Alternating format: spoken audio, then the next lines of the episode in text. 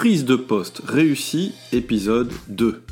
Je suis Cédric Watine, tu es chez Outils du Manager, le podcast en français sur le management le plus écouté.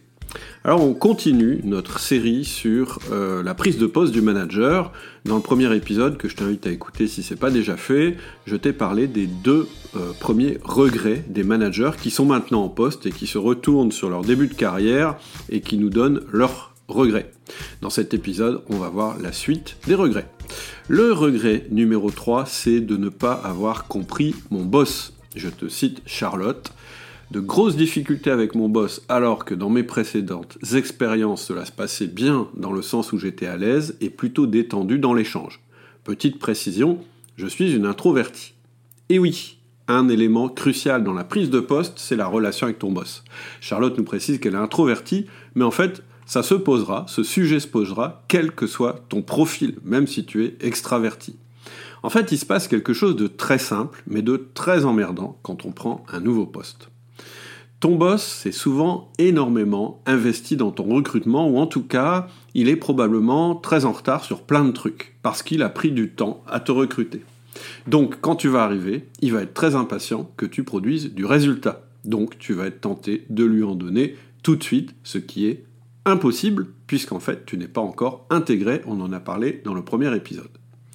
La deuxième chose, c'est que ton boss va être pressé de reprendre sa vie d'avant et euh, il va être impatient de récupérer le retard qu'il a certainement pris pendant la vacance du poste, c'est-à-dire peut-être qu'il n'a pas trouvé tout de suite un manager pour prendre le poste, et donc il a dû se substituer à lui ou à elle, mais en plus il a pris du temps pour te recruter. Donc il va avoir du mal à continuer à passer du temps avec toi, il va se dire qu'il n'a pas le temps, ou il va vouloir le faire très vite, ou sur une période très courte, bref, il va vouloir tout bâcler, et en général c'est source de déception de chaque côté. La troisième chose, c'est que vous avez vécu des fiançailles pendant le recrutement.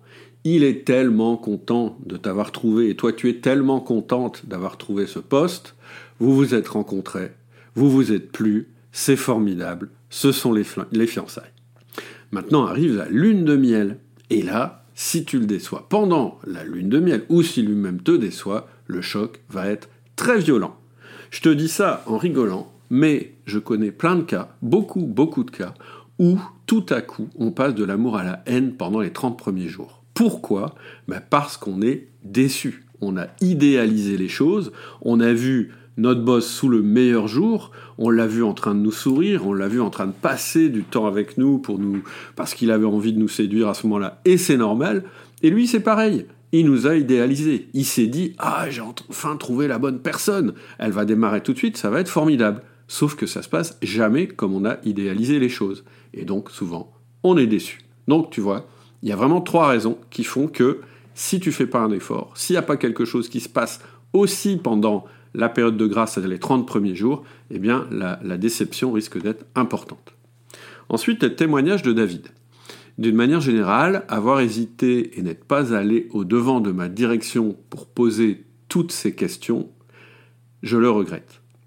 Today, avec mon expérience, je te dis que je vais directement voir mon directeur lors de mes one-to-one, mais que pour poser mes questions, pas de vision stratégique partagée, explicitée entre la direction et moi, je naviguais à vue, certes j'avais des idées, mais il m'a manqué ce partage concret avec la direction, pas de décodage clair de ma part des préoccupations, des attentes de mon directeur. Ok, donc ce que nous dit David, c'est qu'il n'a pas eu ça et que donc ce qu'il ferait, eh bien, c'est qu'il irait poser des questions à son directeur. Et peut-être que ça peut marcher. Mais moi je dis pas forcément. Ça va marcher si ton boss a compris qu'il accepte tout ça et qu'il a envie de faire l'exercice avec toi. Mais pour la plupart des boss, très clairement, ça va les enquiquiner. En fait, moi j'ai une autre idée à te soumettre David. Et je pense que c'est beaucoup plus fort. C'est que ce soit toi qui lui propose un plan. Et personnellement, en tant que boss, je valoriserai beaucoup plus un manager qui vient me voir avec une solution, avec une proposition, qu'un manager qui viendrait me voir avec les mains vides ou juste avec une série de questions. Alors là, tu te dis peut-être que je me contredis par rapport à l'épisode précédent, puisque dans l'épisode précédent, j'ai dit que tu ne pouvais pas avoir un plan d'action valable tant que tu n'as pas fait une analyse. Donc comment arriver euh, directement le premier jour euh, voir ton boss pour lui proposer quelque chose alors que tu n'as pas fait d'analyse? Et c'est là que tu dois être malin. En fait, ce que je suis en train de te dire, c'est pas de venir avec un plan d'action sur ce qui a changé dans l'équipe ou dans l'entreprise ou comment obtenir les résultats. Ça, tu le sais pas encore. Ce qu'il faut que tu lui proposes directement pour montrer dès le début que tu es une force de proposition tout en étant capable de discuter, c'est ton propre plan d'onboarding. En fait, en faisant ça, tu vas lui faciliter la tâche sans lui prendre de temps. Et ça, les boss, ils adorent. Un boss, qu'est-ce qu'il veut? Il veut des résultats et pas d'emmerde. Donc quelqu'un qui vient le voir en lui disant pour que ça se passe bien, je pense qu'on devrait faire comme ça, comme ça, qu'est-ce que vous en pensez? C'est toujours mieux que quelqu'un qui vient et qui dit bon bah alors qu'est-ce que je dois faire? Ensuite, le témoignage de Fabien, définir une stratégie commune avec ma chef, expliquer ma stratégie et mes ambitions à mon équipe. Bien dit Fabien, encore faut-il le, le, faire de manière convaincante. Donc, voilà pour répondre au regret numéro 3 euh, qui était de ne pas avoir compris mon boss. Ensuite, le, le regret numéro 4, c'est m'être épuisé dès le début. Je cite le témoignage de Charlotte.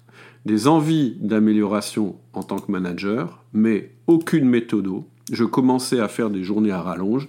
J'arrivais très tôt pour faire mon travail individuel pour être à la disposition des équipes à partir de 9h30. C'est une nouvelle version du Miracle Morning. En fait, tu fais ton, travail et puis ensuite, à 9h30, une fois que tu es bien épuisé, tu te mets à la disposition de tes équipes. C'était un rythme que j'avais dès le début de ma carrière, mais chaque année, c'était un peu plus que l'année précédente perte de sens dans mon job au fur et à mesure du temps passé, impression de devoir sauver le monde un peu plus chaque jour, pas sûr d'avoir été présente et au top de mes équipes, euh, pour mes équipes pardon, à certains moments. Très clairement, je suis complètement d'accord avec Charlotte, une prise de poste, c'est épuisant en termes de charge mentale. Pourquoi? Parce qu'on a plein de choses à ingurgiter en si peu de temps. Donc tu vas être crevé. Alors comment on baisse la charge mentale? Je donne un premier truc, c'est en ayant un plan, un programme auquel tu peux te raccrocher et qui te permet de ne pas faire et de réfléchir en même temps. C'est-à-dire d'avoir des périodes où tu as de recul, tu fais ton plan, et des périodes où tu es dans l'action. Ensuite, ce qui va mener en burn-out, finalement, c'est la conjonction de deux choses. La charge mentale, qui est forcément élevée quand on prend un poste, ça tu peux pas y couper parce que c'est plein de nouvelles choses à apprendre et quand on apprend des nouvelles choses, bah, ça consomme beaucoup d'énergie. Mais ce qui tue, c'est la charge mentale plus le volume de travail. Donc une chose que tu vas devoir faire dès le début et qui est très contre-intuitive, on fait souvent le contraire, c'est de limiter ton volume de travail. C'est très difficile parce qu'on veut avancer et qu'on est très sollicité. Et on veut montrer qu'on est disponible. Mais le problème, c'est que c'est ça qui va te cramer. Donc il faut que tu mettes des bornes à tes journées de travail. Peut-être un peu plus larges que ton idéal, mais des bornes quand même. Et le risque, en fait, c'est euh, de réussir à avoir ces bonnes résolutions, mais de les oublier. Et donc, il va falloir que tu te ménages des moments de recul où tu vas t'assurer que tu es sur le bon volume de travail et sur les bons sujets, que tu pars pas dans tous les sens. Un autre témoignage, celui de Nathalie. Donc son regret, c'est aussi d'avoir eu du mal à s'organiser, et notamment dans la gestion des mails. En effet, manager, je me suis retrouvé en copie d'une multitude de mails qui ont pour seul but d'inonder tout le monde d'informations qui ne sont pas toujours utiles dans l'exercice de mes fonctions. Résultat, mon temps était dicté par ma boîte mail. Oulala. Autre erreur, pratiquer la politique de la porte ouverte. Résultat, des collaborateurs qui viennent à longueur de temps n'importe comment, des journées qui n'en finissent pas, et finalement l'équipe n'avait pas de réponse. Bah, évidemment, au début, tu n'as pas de réponse.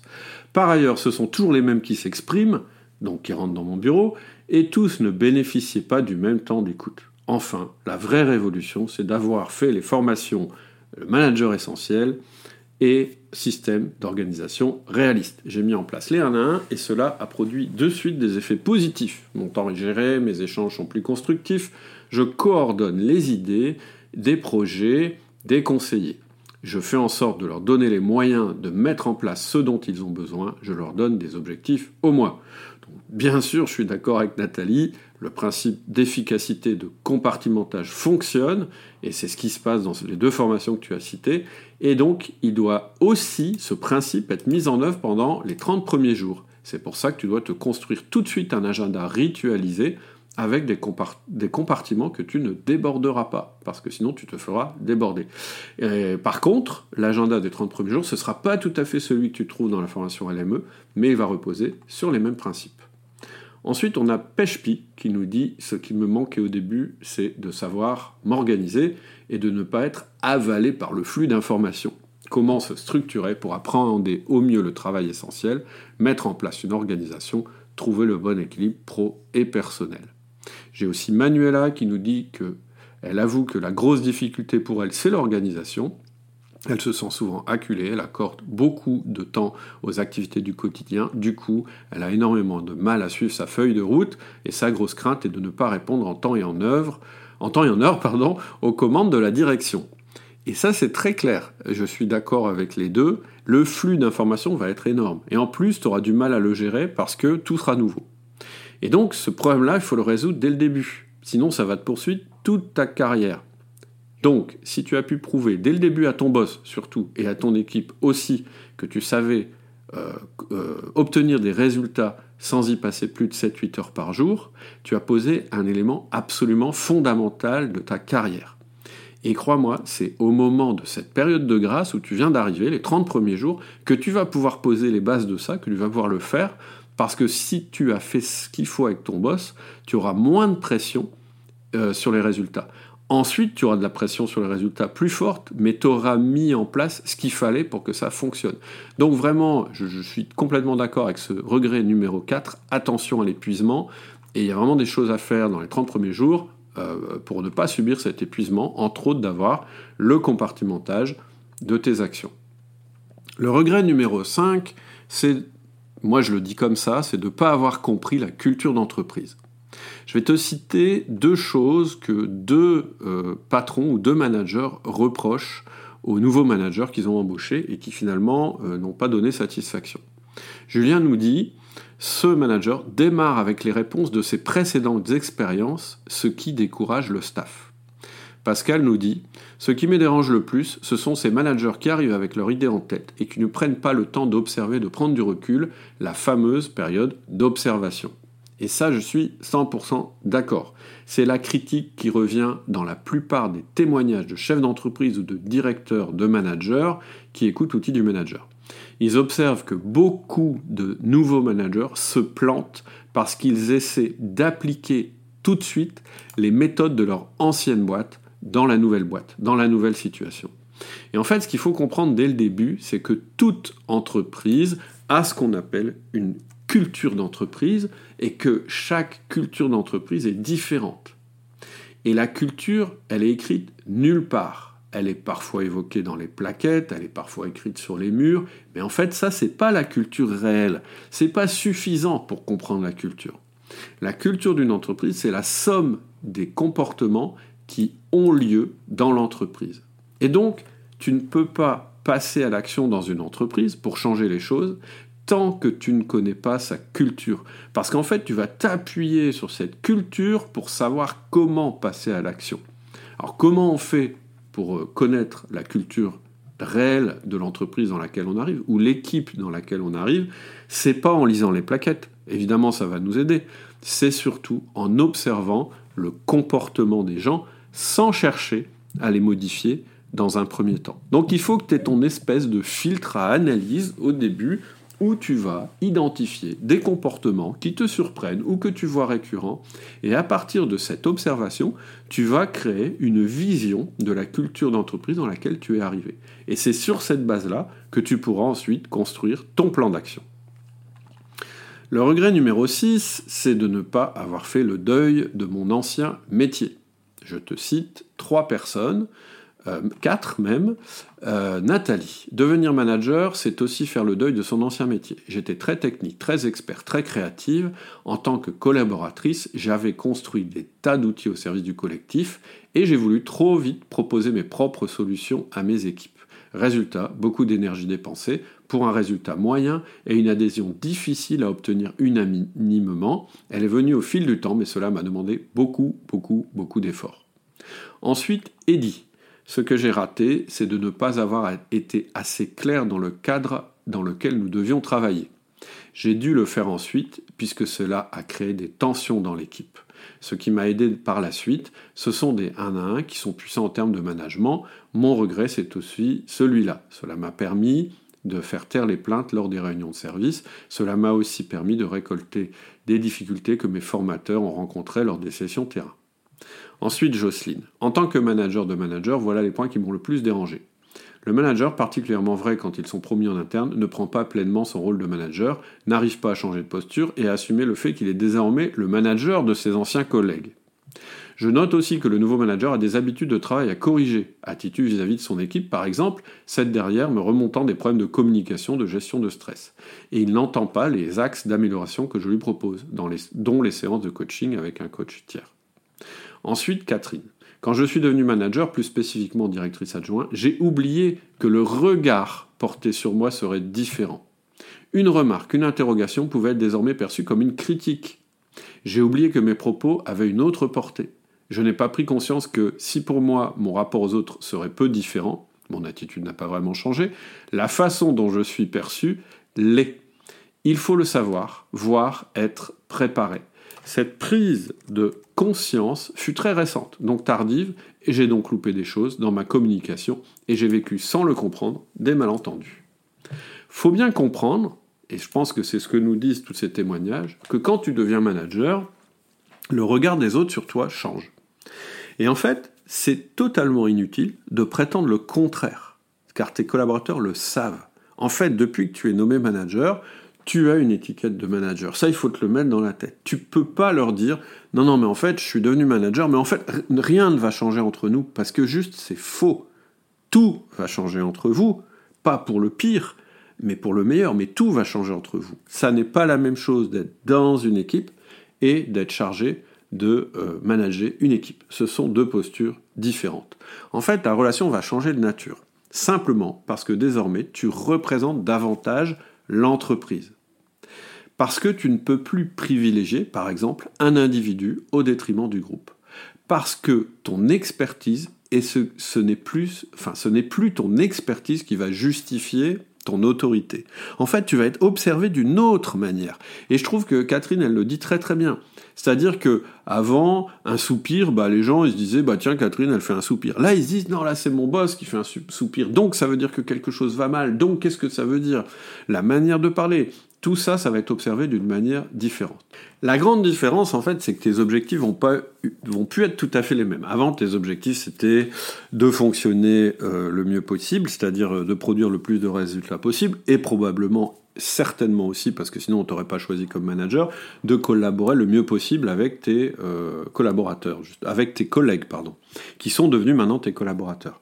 Ça, évidemment, ça n'a pas changé, mais ta place a changé. Et en fait, à la place de ce qui était avant quelque chose de, je dirais, d'intérieur, tu vas avoir une projection que tu vas faire.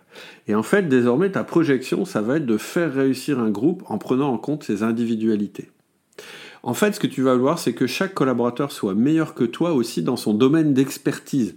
Avant, tu disais, je suis l'expert euh, dans mon domaine, il faut que je sois le meilleur possible. Maintenant, ce que tu te dis, c'est plus ça, c'est qui doivent devenir les meilleurs experts dans leur domaine, et toi, tu vas les aider à le devenir, et tu vas aider à les coordonner. Et plutôt tu acceptes ce nouvel rôle, sans le nier, sans dire, mais non, mais en fait, je suis toujours la même personne. Évidemment que tu es toujours la même personne. Sauf que tu n'es plus positionné au même endroit.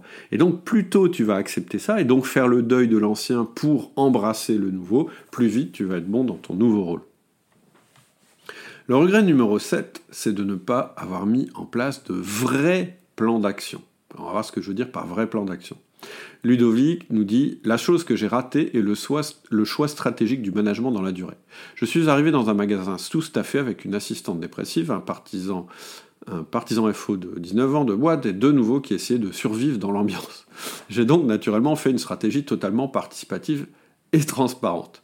Lorsque j'ai réussi à me séparer du revendicateur, de l'assistante et embaucher quatre autres vendeurs, plus une assistante, je n'ai pas changé de stratégie, malgré la jeunesse de ma nouvelle équipe. J'aurais dû mettre plus de management directif et mettre moins de transparence ne pas reculer les sanctions, qui ont fini par tomber. Bref, mettre plus de cadres, être un peu plus directif que influence. Ça, c'est son profil. Jocelyne nous dit J'aurais voulu avoir plus de leadership, d'assertivité, car j'arrivais comme responsable d'une équipe de conseil qui n'avait jamais été managée pendant plus de deux ans, et j'ai été sans doute trop gentil pour ne pas la brusquer. Et j'ai plein de témoignages comme ça qui me disent En fait, finalement, j'ai pas mis en place le bon plan d'action. Et là, en fait, euh, comment dire, je suis à la fois d'accord et pas d'accord euh, avec ce que, disent par exemple Ludovic et Jocelyne. Là où je suis d'accord, c'est que clairement, euh, tu arrives et là pour changer les choses et mettre en place un plan d'action. Donc ça demande effectivement de l'assertivité, ça peut demander des décisions difficiles ou pas, euh, mais en tout cas ça demande de changer les choses. Et le constat de, de ces personnes, quand elles reculent, c'est que ils auraient dû mettre un autre plan d'action que celui qu'ils ont mis en place. Et en fait, évidemment que j'ai beaucoup de témoignages dans ce sens. Il y a plein de managers qui me disent, avec le recul, je me rends compte que le plan d'action initial n'était pas bon. Mais ce qui est important dans la phrase, c'est pas plan d'action, c'est avec le recul. Pourquoi ils me disent ça? Pourquoi ils sont capables aujourd'hui de me dire mais en fait le plan d'action n'était pas bon? Simplement parce que maintenant ils ont du recul. Simplement parce qu'il y a du temps qui s'est écoulé entre le moment où ils ont mis en place le meilleur plan d'action qu'ils pouvaient, et maintenant où en fait le plan d'action a été mis n'a pas fonctionné. Et c'est juste le temps. Et donc le problème c'est pas le plan d'action qu'ils ont mis en place. Le problème c'est que tu ne peux pas mettre le bon plan d'action sans avoir laissé passer du temps. Et ça c'est le dernier regret, le dernier regret, et je pense le plus important, le regret numéro 8, c'est avoir été trop vite c'est le plus gros regret et peut-être le plus important. Je te cite l'expérience d'Anthony. Je me suis donné trois mois pour noter, observer, comprendre mon environnement, avant de poser les jalons du travail en équipe et de commencer les différents chantiers qui se présentaient à moi. Trois ans et demi plus tard, je me rends compte à quel point cet accompagnement et ces étapes ont été importantes pour moi. Le fait de ne pas me mettre en action tout de suite aurait pu me faire peur, par crainte de ne pas paraître crédible ou à la hauteur, mais au contraire, le temps permet d'asseoir son autorité et une certaine prise de hauteur. Et surtout, cela ne signifie pas de ne rien décider. Donc, je ne dis pas que j'ai pu tout faire parfaitement, mais en tout cas, j'ai appris de mes erreurs précédentes. Tu dois acheter du temps pour ne rien faire, pour observer et pour construire la confiance. Et en même temps, observer. Ensuite, après 30 jours, tu feras un premier plan d'action que tu proposeras à ton boss. Et ce plan d'action, ce ne sera pas le plus révolutionnaire du monde, parce qu'il sera basé sur la confiance que tu as établie, le petit début de confiance. Ça sera compatible avec la culture de ton équipe. Et plus tard, alors oui, plus tard, tu pourras faire des plans d'action de plus en plus ambitieux parce que tu auras commencé à agir sur la culture de ton équipe. Mais ça, c'est une autre histoire. Ce qui compte, effectivement, c'est de réussir à avoir cette période de grâce et de l'utiliser non pas pour agir, mais pour réfléchir, préparer et mettre en place la culture. Voilà pour ce dernier épisode. Je vais faire une autre pause et dans l'épisode suivant, je te donnerai des conseils si tu es toi-même amené à embaucher de nouveaux managers. C'est tout pour cet épisode, j'espère qu'il t'a plu. Ce que je te propose maintenant, c'est de passer à l'action. J'ai mis en description de ce podcast, de cet épisode, un lien qui va te permettre d'accéder à une série de mails privés que j'ai préparés sur le sujet. Ça s'appelle Onboarding Manager, ça dure 7 jours et en fait, chaque jour, simplement, tu reçois un conseil par mail. On commence par trois cas pratiques. Je vais te présenter trois managers JC pour Jean-Charles, Robert et Clémentine, et on va analyser leurs erreurs et leurs réussites et ce qui a fait la différence en fait dans leur parcours. Je vais te dire quel est l'élément crucial que tu dois obtenir et pourquoi, et je vais t'éviter les pires erreurs. Je vais en profiter aussi pour te présenter ma toute dernière formation sur le sujet qui s'appelle Start les 30 premiers jours du manager. Cette formation te donne le plan complet pour réussir jour par jour ton intégration. Mais même si tu n'achètes pas cette formation, tu vas apprendre dans les mails privés que je vais t'envoyer plein de choses pour ne pas louper ton intégration de nouveau manager. Je te dis donc à tout de suite dans cette série de mails privés. Il suffit que tu suives le lien qui est en descriptif du podcast. A tout de suite.